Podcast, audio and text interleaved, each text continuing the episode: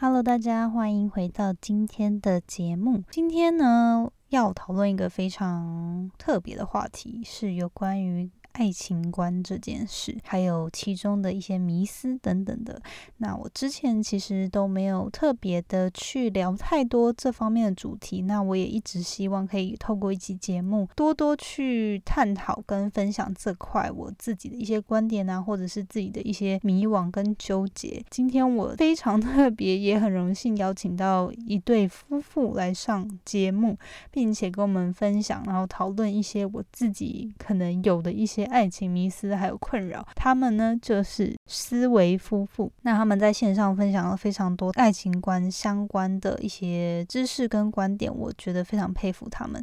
我们今天也会深入聊很多有关于。比如说，怎么样知道自己已经可以准备和另外一半结婚啦？或者是说，如果跟对方有不同的信仰怎么办？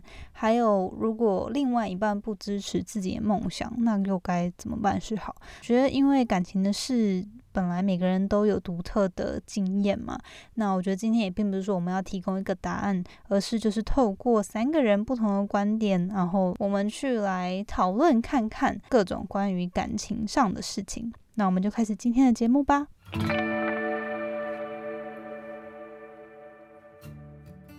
Hello，你现在收听的节目是《那些学校没教的事》，我是 Janet，是这个节目的主持人。在这里，我们会分享各种关于自我成长以及打造软实力的实际应用工具与心法。我致力于分享如何学习那些传统教育没有教导我们，但是可能影响我们达成人生成就的各种技能。这个节目会透过我分享个人的经验和心得，以及采访在生活中已经创造他们独特个人成就的人，来分享他们的故事与见解。那现在就让我们一起开始学习那些学校没教的事吧。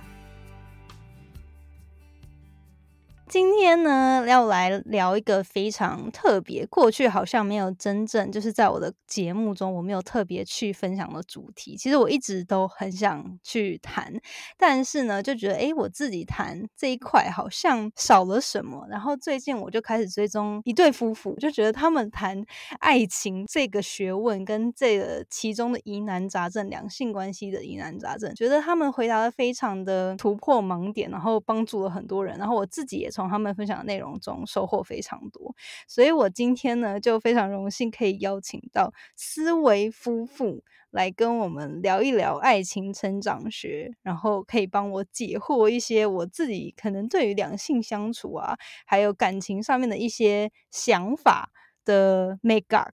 今天请他们帮我们解惑，那就欢迎思思和维维。大家好，我是思思，我是伟伟，我们是一对快要结婚的情侣，我们今年八月要结婚，然后我们现在就是在经营一个关于爱情成长学的自媒体，然后我思思我自己的工作其实原本是都在社福界，然后做一些活动规划或者是自工管理，那不过目前已经。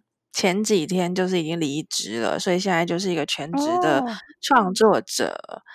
对，恭喜恭喜！然后换伟伟，嗯，我是伟伟。那我其实就是一个一般的上班族，朝九晚五。了解。我会想要先了解，就是你们大概是从去年底开创自己的呃 IG 账号嘛？那我还蛮好奇，是当初为什么会？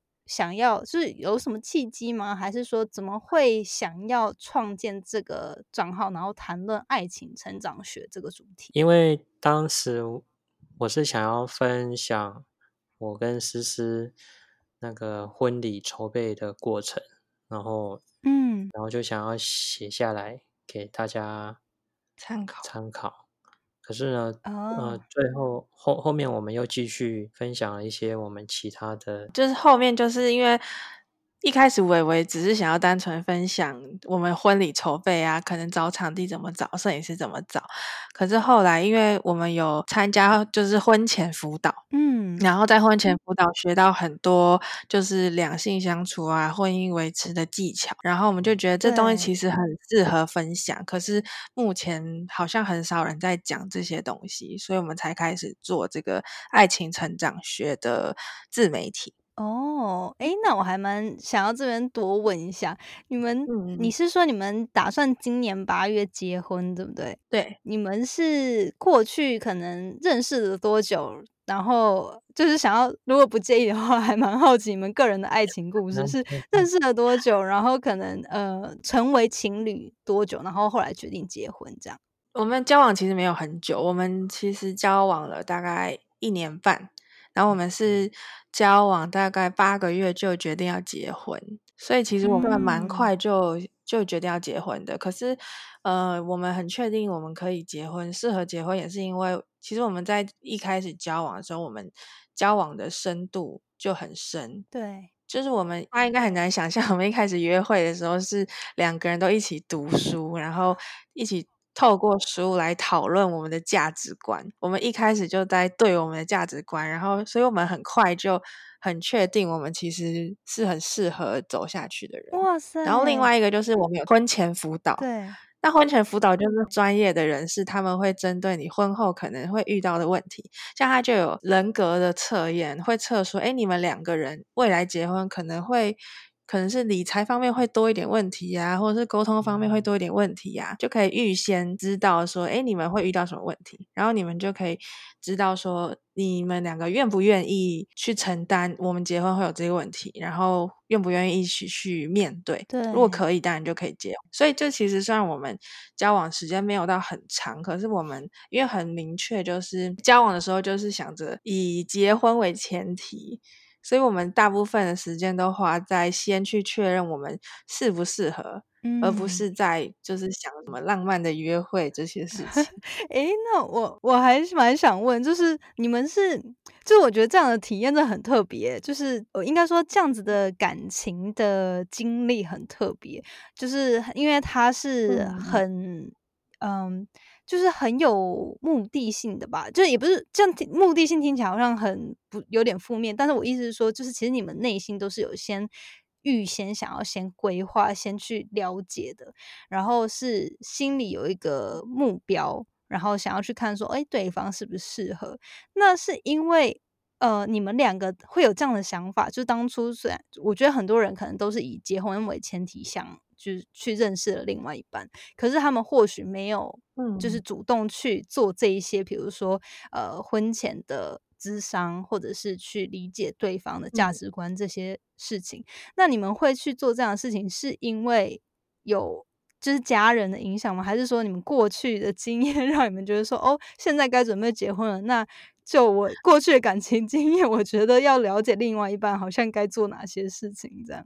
嗯，我我和思思决定开始交往的那一天，思思就马上给我做了一个测验，然后，呃，嗯，所以之后我就觉得，哦，我们是是需要常常做这些，让了解对方，对，更了解对方的这些。行为，嗯，对，就是我们其实，呃，像我是我跟他跟伟伟交往的时候，其实刚开始要不要答应进入关系，我是很犹豫的，是因为我觉得我不想要再谈，就在经历分手、失恋，然后又要再找新对象的那个过程，我觉得那过程真的很很痛苦，然后很麻 烦，对，所以我就一直在认识伟伟之前，我就很希望我下一任男朋友就可以是可以结婚的对象，嗯。所以我后来就保持着一个好啊，让我们交往，我们就先来看我们到底适不适合。如果不适合，就早点分开。然后如果适合的话，就当然就可以继续好好的在一起。对，所以我们交往第一天，我们就给彼此做了一个叫做“爱之语”的线上测验。我超爱那个的。对 对对对，然后对对对，然后其实我觉得大家如果有在谈恋爱，也都可以测一下，因为它真的会让你更知道你要怎么去 对另一半。然后另一半才能感受到你的爱。对，你们你们各自是什么？是一样的吗？还是是不不不一样的？诶，不一样的。啊，不一样的。我是我是，你是肯定的言语，对赞美，对肯定的言语。伟伟是精心的时刻。哦，我也是。对，就是 要对方没有没有 distraction 的陪伴我的那一型。对对 对，所以跟他在一起约会不能划手机。对对对，哦，会超不爽。对对，哦，啊，好棒哦！那我觉得，对我觉得真的，嗯，透过这些测验，其实我也还蛮常推崇我的听众啊，或者是粉丝们去做一些，呃，比如说像这样的测验，或者是就是一般的。呃，个性特质、人格特质的一些测验，然后去了解说，因为我觉得就是透过那些测验，你可以更了解自己，然后你因此可以知道说，哦，那你的强项、弱项在哪，然后如何去跟别人进退应对，这样。那就是我追踪你们一段时间了，然后我就知道你们每周都会固定的跟你们的粉丝小螺丝们互动，然后我就觉得，诶，大家都很爱问你们一些就是各种爱情的疑难杂症。然后我觉得你们目前呢，我就很好奇有没有遇到过哪些是让你们印象特别深刻的问题，然后当时是怎么给呃粉丝们建议的呢？嗯呃，我有遇到一个我觉得蛮有趣的，就很无奈的问题。他是说他发现自己只要对某个人有好感，没多久这个人就会交到女朋友。然后他就觉得，虽然很知道这个这不是命运，可是就是想问我们说该如何调试这种心情。就是哎，他们连暧昧都没有，就只是才刚对这个人开始觉得哎，好像可以认识一下，然后那个人马上就交女朋友了。然后，所以我们那时候给他的。对啊，所以那时候他就很可怜，就是连谈恋爱机会都没有，就都机会都断光光。对，那其实我们给他的建议就是换个方式想，我们会觉得这个是命运给你一个遇见真爱的机会，就是你不需要去经历分手跟交往的这个过程，你就可以知道这个人就不是属于你的，他就不是你的 Mr. Right。对，所以我觉得其实 转念想，你会觉得。这其实是一件很幸运的事情，就是命运直接告诉你说他不是你的，然后你根本就不用去经历后面那些波折。哎，真的。所以其实这样的话，就是会觉得比较这能力其实还蛮好的哦，因为我们其实一定从小到大都会喜欢很多人嘛，但不可能每一个人你都可以就是跟他走到最后。对。那这就很像命运一个自动的筛选机制。就是让你直接离开那些根本不要跟错的人有在一起的机会，真的就帮你节省时间了，你也不会浪费很多青春在这个人身上。对啊。哇，这很特别的一个故事，而且就是听你这么一讲，真的也觉得有时候转个念头，就觉得好像坏事变成了好事一样。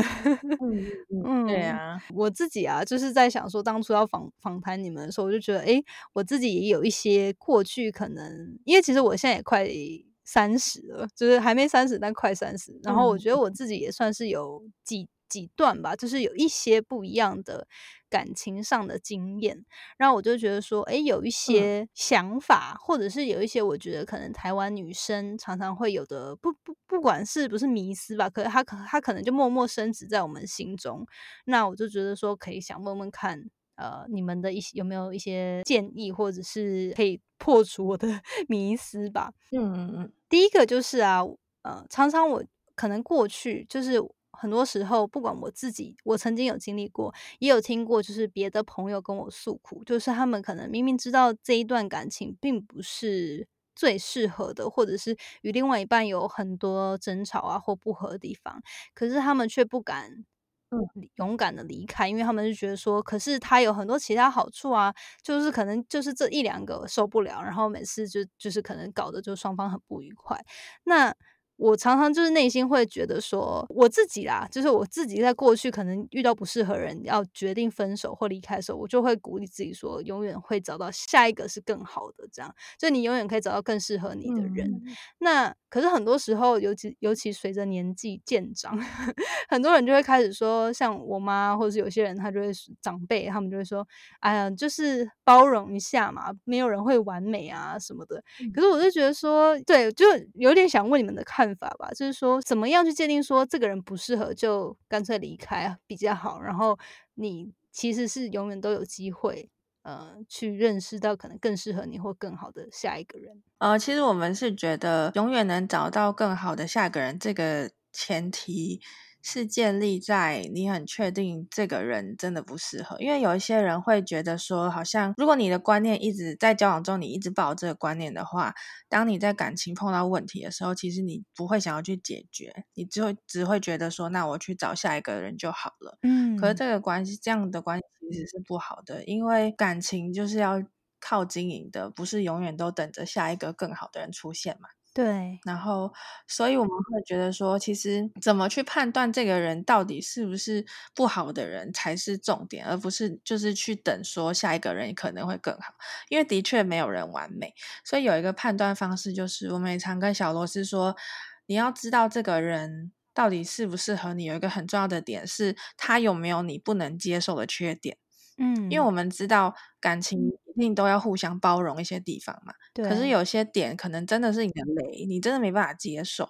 那你也不要去期待说这个人会为你改变。对。那其实就是，如果这个人他的缺点其实可能只是会让你有一点小不开心，可是没有到很严重，其实你可以接受的话，那就代表说其实你们是还是可以走下去的。那你不用因为这个东西就跟他分手，因为你找到的下一个人不一定会比他更好。嗯，可是如果今天这个人他的他的缺点是你真的没办法接受的，那这样子的话，你就知道你去找下一个人的时候，你不能去挑一个有你不能接受的缺点的人，这样下一个人就会是更好的。因为我觉得是。当你遇到困难问题的时候，你有没有先去有一个解决的心态？对，如果你愿意去解决的话，其实下一个人是不是更好，这个问题就是不是一个呃很重要的原因。因为如果你当下真的跟这个人就是能够把你们问题解决了，你当然不用去想说之后还有没有更好的人。嗯，对。嗯，好，我就是我再去 觉你的你说的话，我就会非常认同。可是我我有时候会觉得说，很多女生或者是说有我啦，就可能在过去年轻时候，不太知道怎么去界定说哪些事情是。我真的无法接受哪些事情是嗯让我不爽，可是我应该想办法去解决的。关于这两个的界定，你们会因为我觉得有时候女生可能就是会有一种比较天生想要讨好，或者是想要去迎合另外一半的这样子的倾向。一般来说啦，那很多时候我们就会觉得说，哎，可是有些人的某些习惯或某些作为我不喜欢，那。是是是不是？其实问题在我身上，还是说哦，这个东西我本来就我不喜欢，那就 OK 啊，那我就想办法去找一个 没有这样子习惯的人。就我觉得有点难，嗯，就是可能年轻时的自己比较难去界定。那你们会有什么建议去可能去去厘清嘛？去帮自己厘清这样子的界限？其实我觉得就是有一个办法，就是你想想看，如果对方这一个缺点他一辈子都不会改。然后你还能不能开心的跟他相处？因为比如说，好，我拿极端一点的，如果这个人他就是惯性劈腿，对，那你你当然就不用期待他会改变嘛。那你其实如果你勉强自己去包容他，对，你自己会过得很痛苦。可如果今天他的坏习惯只是可能晚吃完不收丢在桌上。这个我当然可以包容嘛，但我还是会不爽。对，但是我不会很期待说他一定要改变，因为我们都知道，其实我们自己的坏习惯都很难改了，怎么去要求另一半一定要改呢？没错。所以就是你可以想一下，说这个点到底会不会让你觉得委屈自己？我相信，如果另一半碗不洗，你可能只是生气，你不会觉得自己好委屈，好像 就是很可怜的一个小女人。对。所以我觉得其实可以看。你这个问题会不会让你觉得你包容他的时候，你好像自己在勉强自己，在委屈自己，然后让自己过得不开心？哦，了解，这是一个很好的分辨方法。哎，就是到底是否只是小不爽、不开不太开心，还是说真的觉得不被重视、有点受到委屈这样子的心情？嗯，对，好，那。我觉得接下来就是有个问题，我也是困扰了一段时间，因为啊，就是我我我可以先快速讲一下我自己好了，因为我觉得，因因为有时候我在好奇，是不是因为我自己背景的关系，就是我父母是是呃，在我小学的时候他们就离婚了。嗯，觉得就是我家人也是尽量提供给我很多爱吧，我也不是说埋怨或什么的。可是我觉得就是呃，从小就是因为这样，然后我是妈妈带大的嘛，就会觉得说。我妈就一直教育我说，女女人一定要，比如说经济自由啊，或者是你你呃经济独立啊，然后你要呃懂得照顾自己，不要想要靠男人啊之类的。我觉得可能潜移默化中，让我对于婚姻就有点不信任吧，就觉得说，就算结婚了，也不代表会一辈子，或者是说，就是觉得说，婚姻并不是一个保证。那我所以，我就会觉得说，这个或许就有影响到我对于怎样会想要结婚的看法。然后我就觉得，我当时就觉得说，哎，好像说我也到了一个年纪，就是家人会长辈开始问说，哦，你是否要跟男友结婚啦？那我就会觉得说，那会想结婚这个想法到底是？就是某一天，你就会突然觉得说，哎，好像时间 差不多了，可以结了。还是它是一个长期，可能会透过需要一段时间，你跟另外一半特别去策划，然后去把它经营、累积出来的嘞。我们人啊，对，就是对原生家庭的影响，嗯的冲击是非常大的。嗯，所以，呃，家里的想法对对我们影响很大。那结婚是不是冲动呢？应该是说，我在认识思思之前是都还没有想要结婚的打算，那也没有要交女朋友。嗯，那因为家里说自己一个人也很好，为什么会突然就是想要结婚呢？是因为我认识思思之后，我们做了很多测验，那我觉得可能也算是冲动吧。突然觉得，哎，这样结婚跟他。就是结婚，好像也不错。那应该就是一开始有冲动，那后面我开始就开始计划。其实我们中间一直做了一些测验，然后我们一些感情的相处，让我觉得结婚是可以的。嗯嗯，就是我们是觉得说结婚，其实它一定是。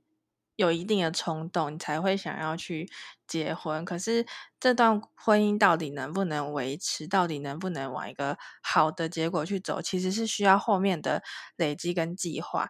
就是很多婚后的很多小细节，比如说家事要谁做啊，谁管钱呐，其实都会影响到你们婚姻的相处。所以。现在为什么离婚率那么高？其实有的时候就是结婚前真的只是靠着冲动，缺乏一些沟通跟规划。那就像伟伟很常讲说，其实结婚前你都有机会可以反悔。那所以其实这些东西就是，如果你都没有去思考你们结婚之后的事情，其实就会让你们婚姻就是。处在一个很危险的阶段吧，就是你们真的只是靠着一个激情，然后靠着一个冲动去结的话，其实婚后的大小事情都会把你们压得喘不过气。嗯，对，非常认同。所以你们那时候就是在结婚前就是。会去做婚前辅导，那是因为你们本来就知道这方面的资源吗？还是说，呃，家里建议啊？还是是是怎么样去找到那些呃管道跟资源的呢？嗯，因为其实，在就基督教的教会都会有这个传统，就是会在结婚前都会很慎重的来帮你们两个，就是判断一下，说，哎，你们是不是真的适合结婚？所以，就是我们就是照着。算是我们信仰的传统吧，所以就我们就知道这样的课程可以去上。嗯，了解，感觉很棒诶。然后我之前有看到你们有推荐一些可以去了解的那个管道，或许等下就是之后可以把你们可以再分享给我，然后我把它放到这一集的描述栏里面，大家有兴趣可以去找看看。嗯嗯，可以啊。接下来我觉得还有个问题会想要问你们的意见，就是说，我觉得。很多女生啊，现在也开始，比如说会有想要创业的念头，或者是呃，比如说经营个人品牌。那这些有时候这些创业的想法，或者是这些个人的 project，可能不一定另外一半，就我觉得也不一定是女生啦，可能是男男生出发也一样，就是说可能各各自有自己的热情，或者是一些事情想要做，梦想想要做，可是另外一半可能不了解，或者是甚至有些人是不认同。那你会觉得说，如果这样子的话，是否就是怎么样去沟通？然后是否假设如果对方真的没办法去理解，那这样就是还要继续在一起吗？好，呃，还是可以，呃，因为我思思原本要做这一块分享爱情的部分，我一开始也是不懂，说，哎，这个可以做成一个事业嘛？那之后跟他沟通后，而且有一些真的就是抛出来给每每个小螺丝看之后，嗯，很多人的回馈反应，然后还有他们谢谢我们，我就觉得虽然我还不是很懂，不过。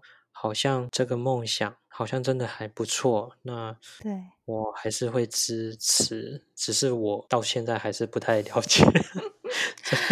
对啊，其实我们经过就是从这个伟伟其实不太。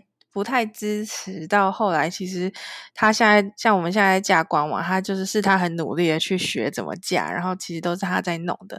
我觉得这个沟通的过程，就是你可以两个人都要讲出自己的想法，比如说我会讲出我为什么会想要做这一块，然后。我的计划是什么？然后，嗯，我希望我可以付出多少时间？什么？然后，伟伟也会讲说，他可能会担心我太累啊，他会觉得这个可能不是一个很稳定的发展啊。就是两个人都讲出彼此的想法，因为对方会不支持，他一定会有原因，有可能是因为他他不了解这个东西，他觉得有风险，也有可能是他有其他的想法。所以很重要的是，两个人要。交换彼此的想法，然后你们才能够去找到一个平衡点。比如说，我就会跟伟伟说：“好，那我就是可能我让我试几个月，如果几个月我做不起来的话，那我就回去公司上班。就是两个人都可以各退一步，然后找到一个两人都接受的平衡点，那就会很好。”嗯，对耶，这个这个。很好的建议。那你会觉得说，因为我觉得女生呢，有时候可能会因为她可能有个梦想，会有个想法，然后她会想要得到另外一半的。许可，就好像会希望对方另外一半认同再去做，所以会导致很多女生可能哎，最，可能对方不了解，然后他就放弃他的梦想，或者他就是没有去做他原本想做的事情。那对于这样，你会觉得说，可能我觉得这可能会比较常发生在女生身上啦，会不会有什么建议？是不是？因为其实我觉得我个性是。啊，管他的，我就先做看看，然后反正到时候真的不行的话，那那也没关系。对，就我觉得我的个性还算是比较会愿意说，哦，反正是我自己的人生，我想要试试看这样子。那你觉得，如果对于一些女生，她可能会比较倾向，会希望还是另外一半认同她，呃，有没有什么心态调整上的建议？嗯，好，微微想说，先让他讲一下。我我如果遇到。我如果遇到诗诗，就是我不懂诗诗为什么会这样做的时候，我常常会用那个 x y z 的公式来，我们来互相沟通，说让我知道哦，他为什么会有这种想法。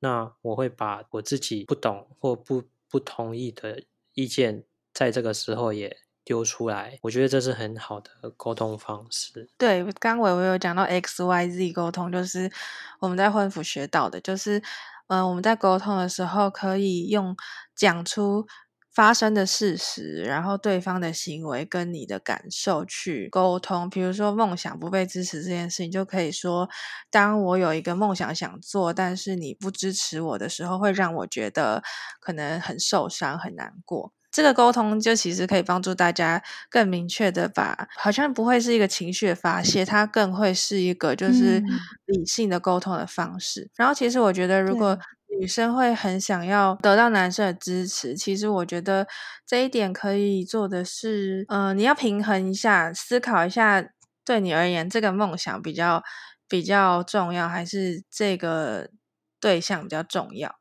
因为如果今天你的梦想真的大到你觉得没有任何人可以阻止你的话，那其实你就知道说这个另一半其实可能就不适合你。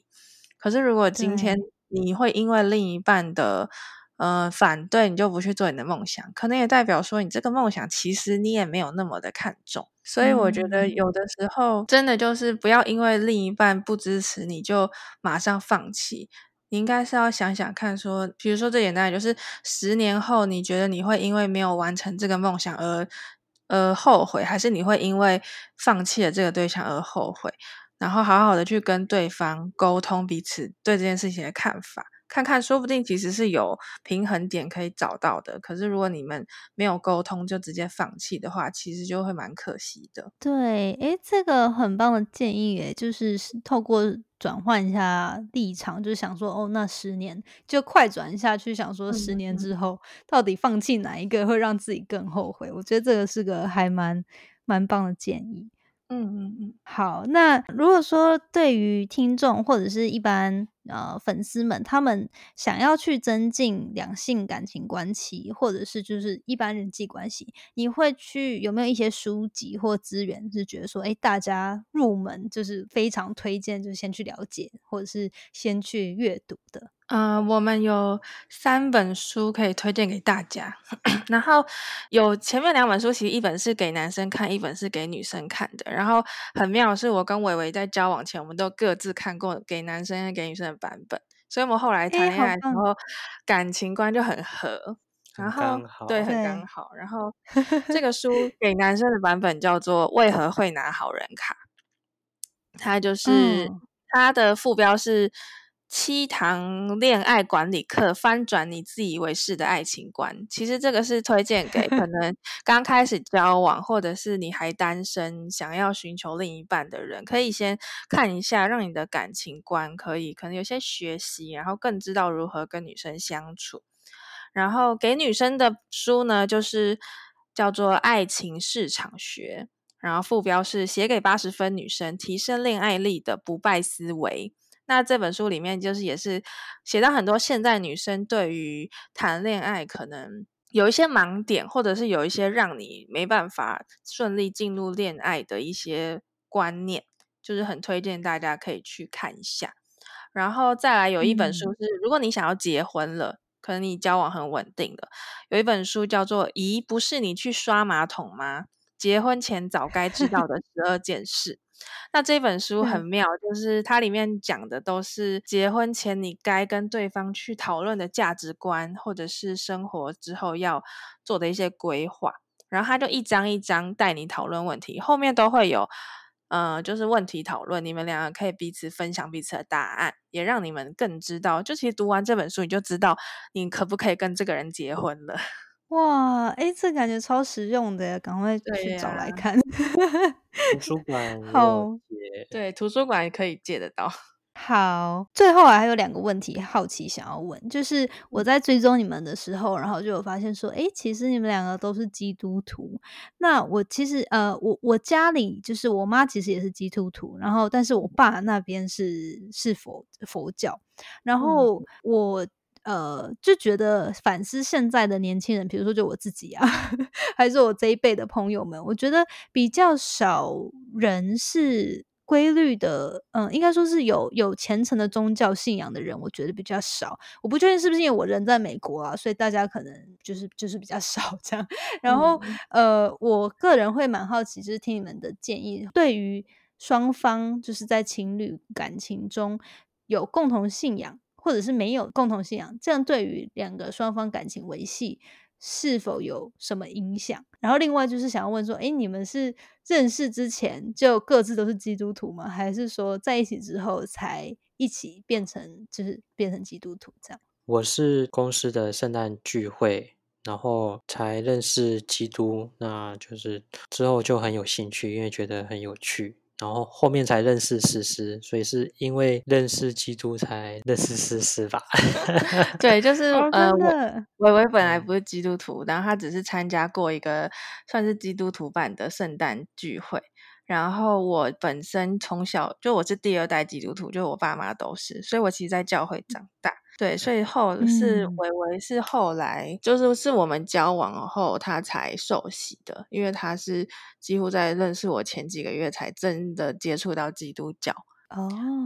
然后我们觉得其实呃有没有相同信仰对感情维系当然有很大的影响，因为像是以基督教来说好了，我们其实你会信这个信仰，其实你有一些价值观，就是会，比如说照着圣经走嘛。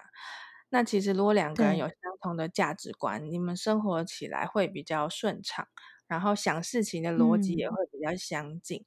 那如果两个人都没有信仰，或者是同一个信仰，其实都还蛮好的。就是最辛苦的，都通常会是一个有一个没有，或者是两个人信的不同。因为这样可能就会有一些价值观上面的不同，然后有时候就很难，因为价值观其实没有对错，就只是观念的不同、重视的不同。所以我觉得，如果你们两个的信仰不同的话，真的会面临很大的考验，就是那个价值观到底要以谁的为准？没错。所以就是如果能够有相同的信仰，当然会是对感情维系会是比较大的帮助。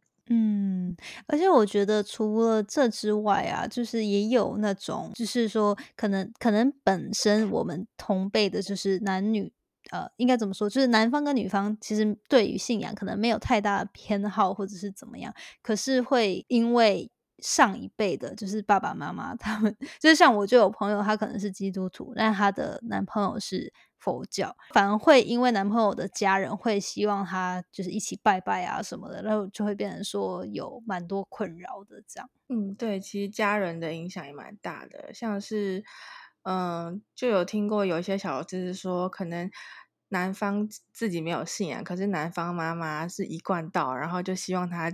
嫁进去之后可以跟着吃素啊，或什么的。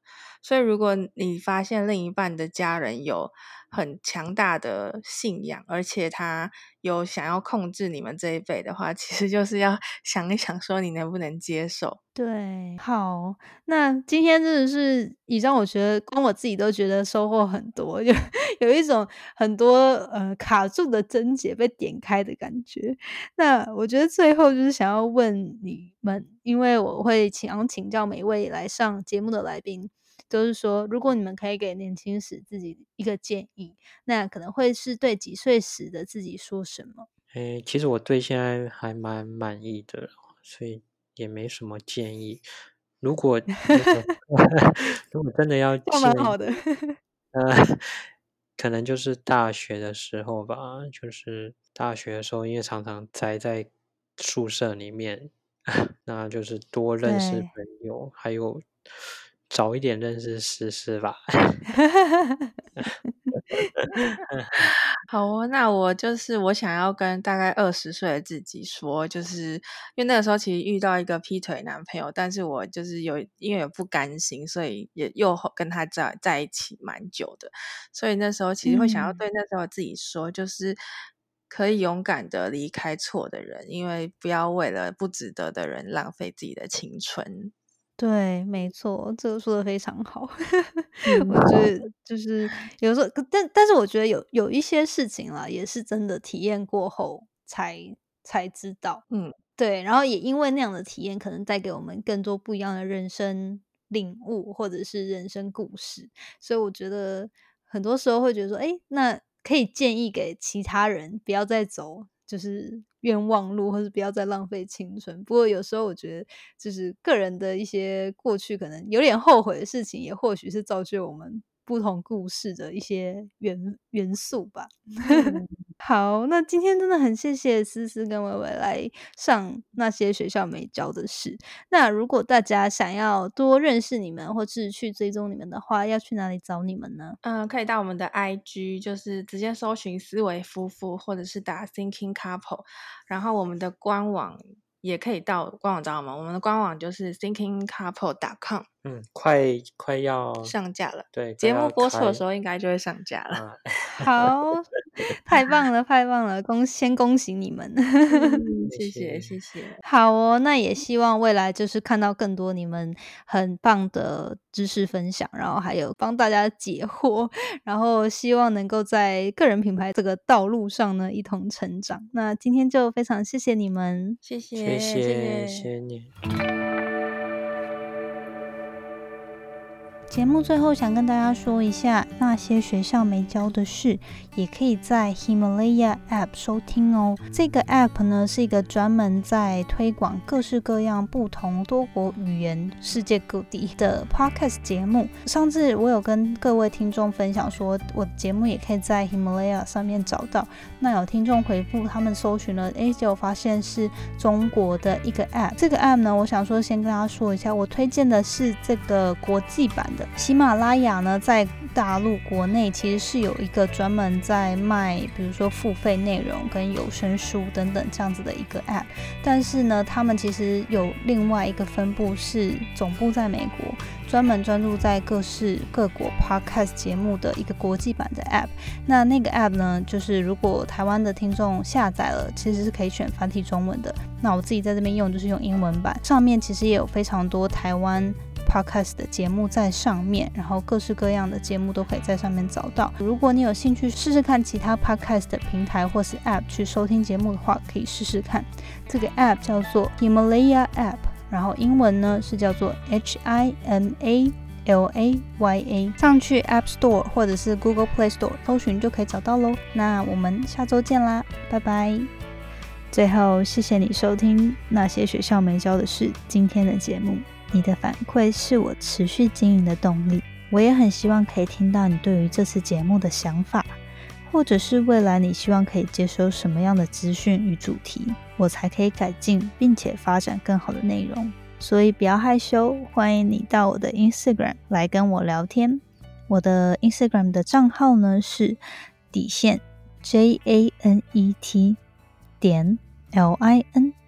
底线，或者是你可以直接搜寻 Janet Lin，应该就找得到。那我们下次见喽，拜拜。